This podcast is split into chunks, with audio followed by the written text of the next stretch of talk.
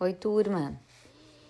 É, durante essa semana, a nossa proposta de estudos e reflexão é a respeito das propostas curriculares e das relações que essas orientações de diferentes níveis é, possuem e provocam, então, nas práticas pedagógicas, né, no, no planejamento, enfim, na tomada de decisão dos professores.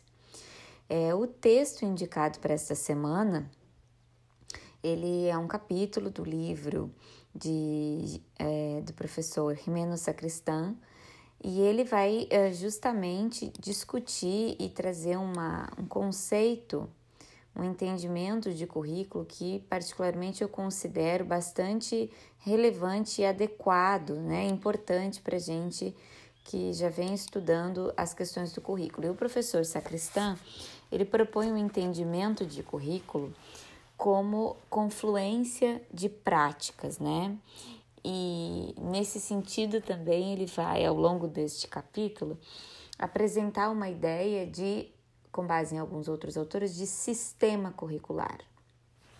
E tudo isso para dizer então que o currículo é um objeto que se constrói num processo de configuração, né, de implementação, de tomadas de decisão que ocorrem em diferentes níveis. E é este processo, então, é, que vai ocorrendo e se desdobrando em diferentes instâncias, que vai moldando e configurando um determinado formato de currículo, né? E, isso implica, então, portanto, que já viemos numa discussão bastante avançada no entendimento de que o currículo, portanto, não é só uma listagem de conteúdos.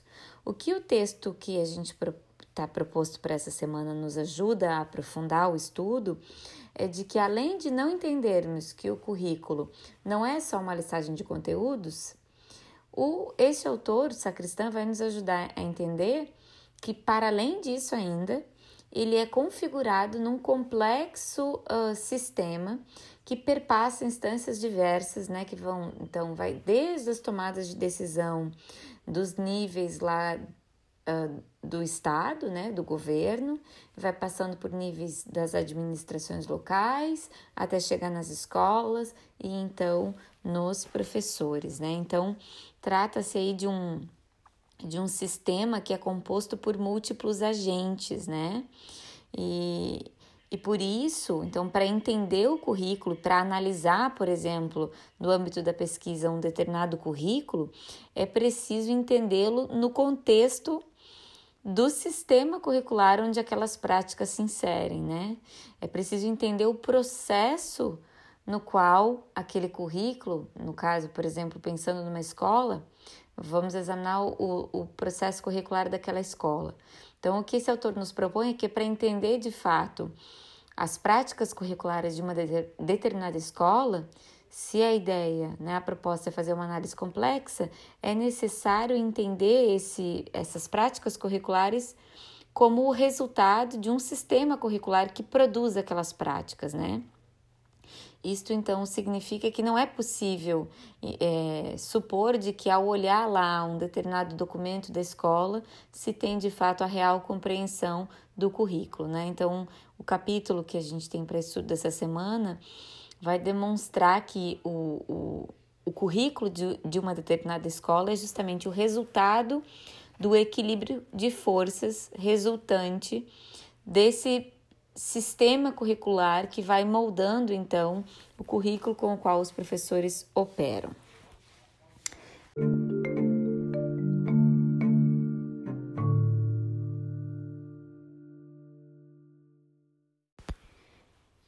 Bem, e essa ideia de sistema curricular nos importa por diferentes razões, né? Ela agrega bastante à nossa discussão. E um aspecto que ela proporciona é esse entendimento de que, por exemplo, é, o conceito de currículo ele pode significar coisas muito diversas, né? E isso ocorre por várias questões. Uma delas é porque a gente pode estar olhando justamente para momentos diferentes do sistema curricular. Né? E o que este autor vai propor é que uh, nós primeiro precisamos explicitar qual é o nível do sistema curricular ao qual nós estamos nos referindo. Isso é importante, sobretudo no âmbito de quem faz pesquisa com currículo, né? Uh, mas também para entender que o currículo ele é justamente o resultado dos, né, das construções e das formatações que ocorrem nesses diferentes níveis. Então, por exemplo, é, lá no âmbito das políticas curriculares, então a gente tem uma face desse currículo, né? Então a política curricular, ela é uma parte importante do sistema curricular o projeto político-pedagógico da escola e lá dentro desse projeto político-pedagógico a sua discussão curricular também, por sua vez, são uma parte desse sistema, né? E, e toda vez que nós nos debruçamos para alguma dessas instâncias, a gente está olhando uma parte do currículo. O que esse autor nos propõe é que, ao olhar para cada um desses segmentos, a gente está olhando uma parte desse sistema, né? Mas que uma análise complexa não pode desprezar então essa confluência de fatores e instâncias que produzem o currículo né, de um determinado contexto, né? Então essas fases ou esses momentos de transformação é, pelos quais passa o currículo são muito importantes para se pensar então e se entender os processos curriculares que são vividos em cada escola.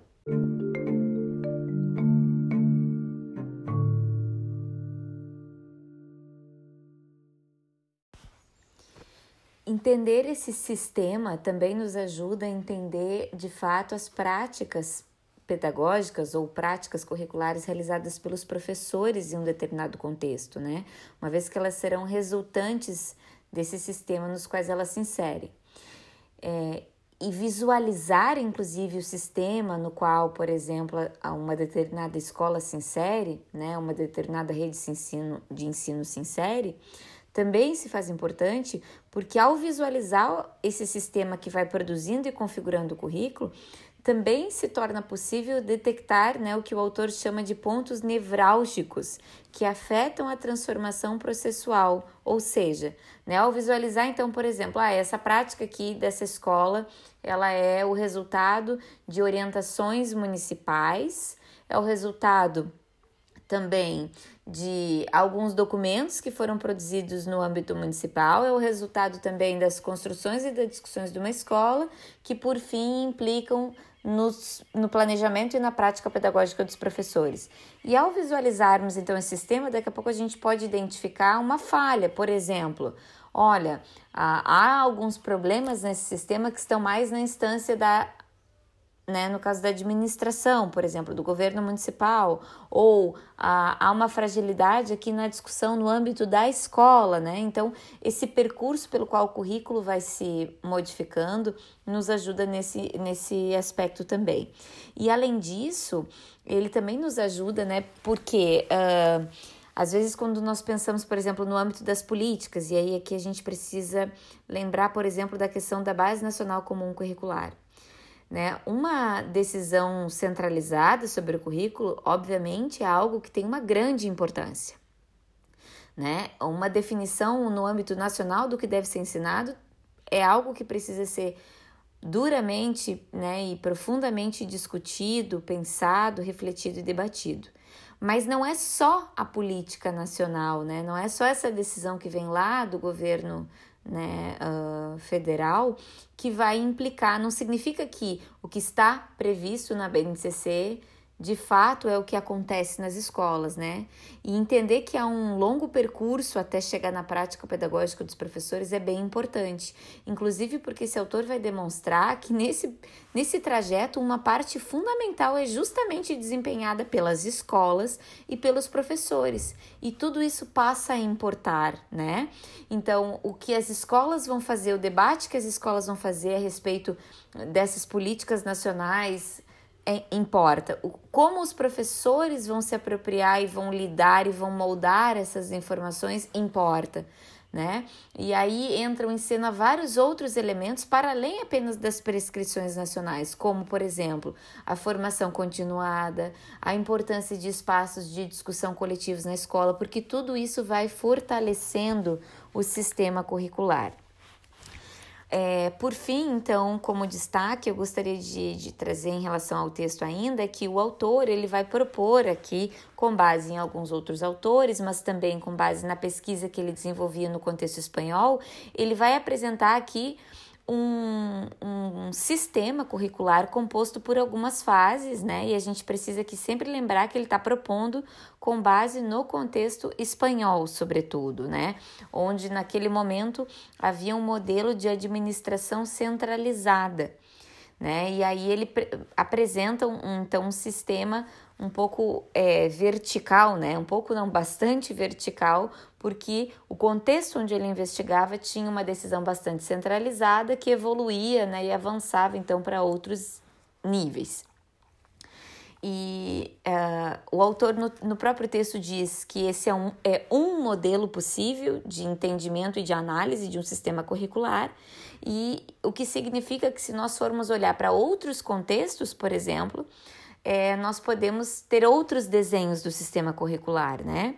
É, eu venho trabalhando particularmente um pouco com, com essas propostas, né, com esses modelos de análise, em alguns documentos, em alguns materiais que ainda não foram publicados, eu, por exemplo, é, argumento que para pensar o contexto brasileiro, ainda que hoje nós temos a BNCC, provavelmente o nosso sistema curricular não, não fosse desenhado nesse mesmo formato tão vertical, né? E sim num formato um pouco mais sistêmico mesmo, circular de fato. Mas ainda assim, é, o modelo proposto pelo autor nos importa aqui para nós visualizarmos de fato esses níveis que vão produzindo e moldando o currículo com o qual depois as escolas e, no final das contas, os professores vão lidar. E no próximo bloco, então, eu vou falar rapidamente sobre cada um desses níveis que compõem o sistema curricular.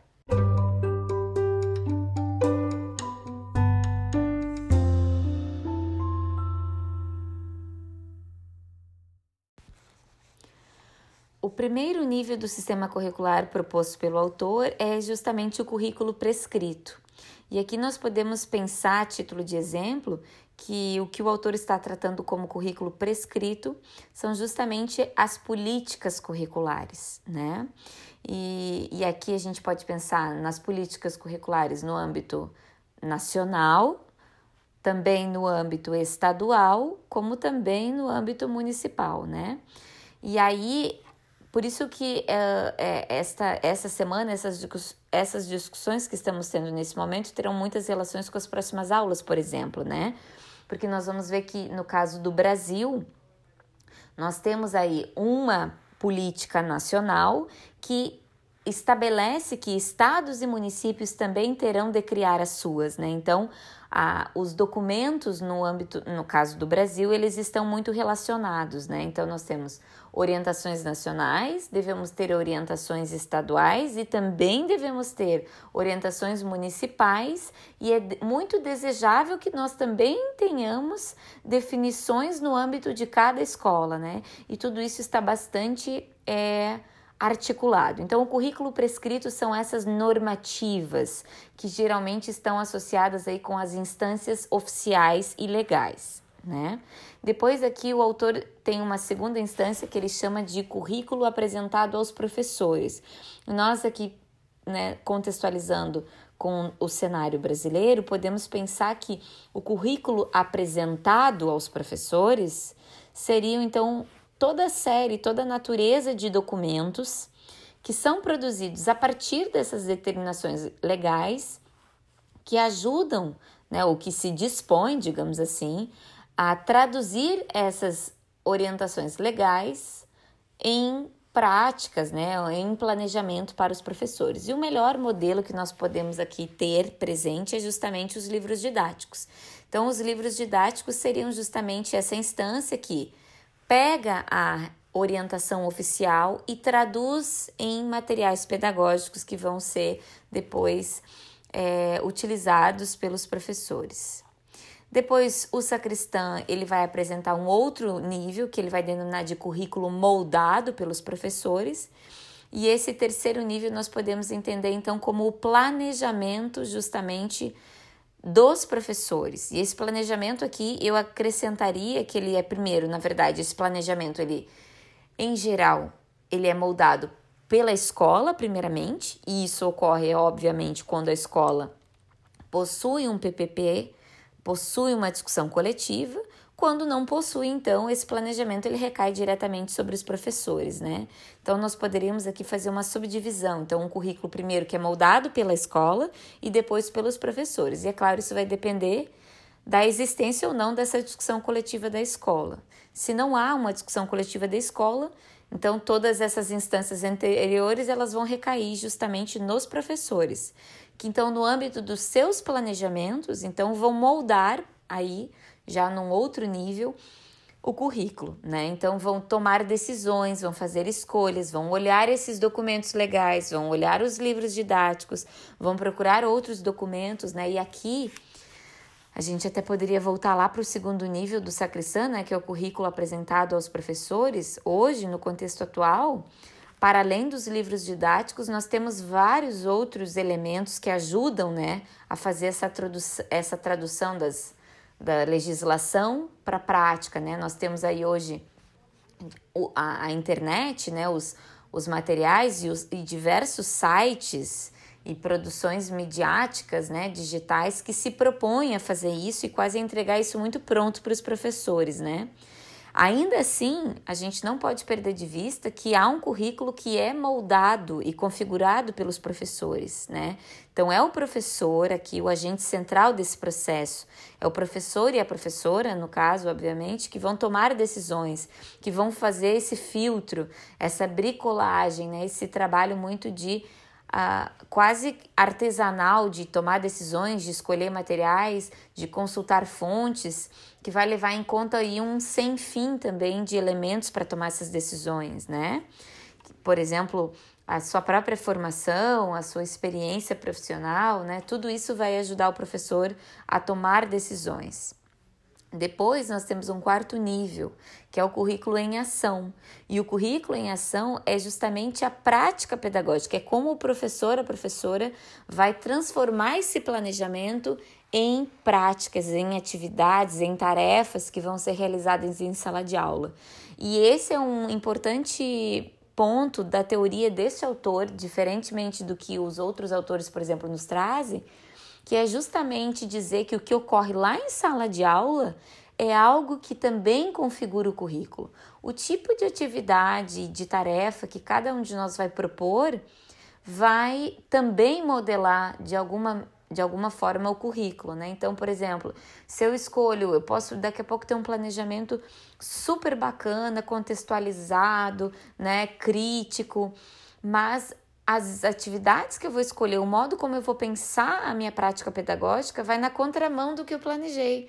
Então, né, por exemplo, ah, eu vou propor só atividades ali de cópia ou atividades que exigem dos meus alunos pouca participação, né? Eu vou, eu vou transformar isso numa, por exemplo, numa prática pedagógica extremamente bancária. Bom, o planejamento daqui a pouco pode ser uma prática super interessante, mas lá a prática pedagógica na sala de aula vai na contramão. Então, essa a perspectiva trazida por esse autor, ele vai justamente dizer que, inclusive, as práticas, né, as atividades e as tarefas que nós pensamos lá para o dia a dia são parte do currículo e, portanto, precisam ser pensadas com muito cuidado e atenção, né? E isso também porque essas escolhas elas vão permitir ou não que os alunos acessem mais ou menos o conhecimento, né? Que aquelas escolhas curriculares ali que nós fizemos lá no nosso planejamento podem permitir ou não. Então, se eu faço atividades muito é, apenas num nível, digamos assim, intelectual é, muito restrito, eu permito que os meus alunos acessem mais ou menos do conhecimento, né? Então isso tem a ver lá com o conceito de justiça de justiça curricular, né? Que nós vínhamos discutindo na outra aula. E aí o sacristã, ele agrega aqui ainda outros dois níveis, né? Que é o currículo realizado e o currículo avaliado. Então, o currículo realizado para o sacristã seria, digamos assim, o resultado final, né? O que fica desse sistema no âmbito aí mais dos alunos, né? Quais são as consequências desse currículo no âmbito cognitivo, no âmbito afetivo, social e moral dos nossos alunos. E aqui, é, digamos assim, é uma instância do currículo que é muito difícil da gente apreender, né? Porque eles, é difícil mensurar, mas o que o sacristão vai dizer é que é importante também que a gente a todo tempo identifique nos nossos alunos, através de uma avaliação processual e diagnóstica, o que é o, o que, que as nossas escolhas estão produzindo, né? Então, vejam, estão as nossas escolhas estão produzindo aprendizagem, estão ajudando os nossos alunos a se tornarem mais críticos, né? Bom, se então olhar para esse resultado, né, através aí de diversas práticas de avaliação também é importante, porque esses resultados nos ajudam a avaliar se o nosso sistema curricular está funcionando bem ou não. E por fim, o, o sacristão fala também do currículo avaliado, que seriam justamente as avaliações, né? E, e o quanto essa, essas avaliações que nós fazemos, elas também uh, mensuram, avaliam e validam justamente todo esse sistema curricular, o quanto essas avaliações elas também nos trazem informações não apenas sobre os alunos, mas sobre o próprio sistema curricular. Ora, se eu, eu faço avaliações, sejam elas locais como em larga escala, e eu encontro, é, vejo que não há bons resultados, a partir dessa perspectiva, isso diz respeito não apenas sobre os nossos alunos, não apenas sobre os professores, mas essas informações nos dão pistas sobre todo um sistema, o que significa que talvez nós tenhamos problemas lá na primeira instância, que é a instância das políticas curriculares, ou que nós estejamos tendo problemas lá na instância da escola, ou que nós estejamos tendo problemas lá no professor que não está sabendo, né, não tem uma formação suficiente né, para lidar com aquelas questões curriculares, né? Ou nós estamos tendo problema lá no, no currículo em ação, né? O que, que será que está afetando aquele professor na sua prática pedagógica que está trazendo problemas, né? Então vejam como todas essas questões acabam implicadas, né? E incidem na qualidade do sistema curricular. Então, gente, enfim, é isso, né? É, eu penso que, em síntese, a grande contribuição desse, deste texto é nos ajudar a visualizar o currículo, então, como um complexo sistema que perpassa aí por várias instâncias. E visualizar essas instâncias, entender é importante, inclusive para que nós possamos identificar as falhas desse sistema. Ok? Boa leitura!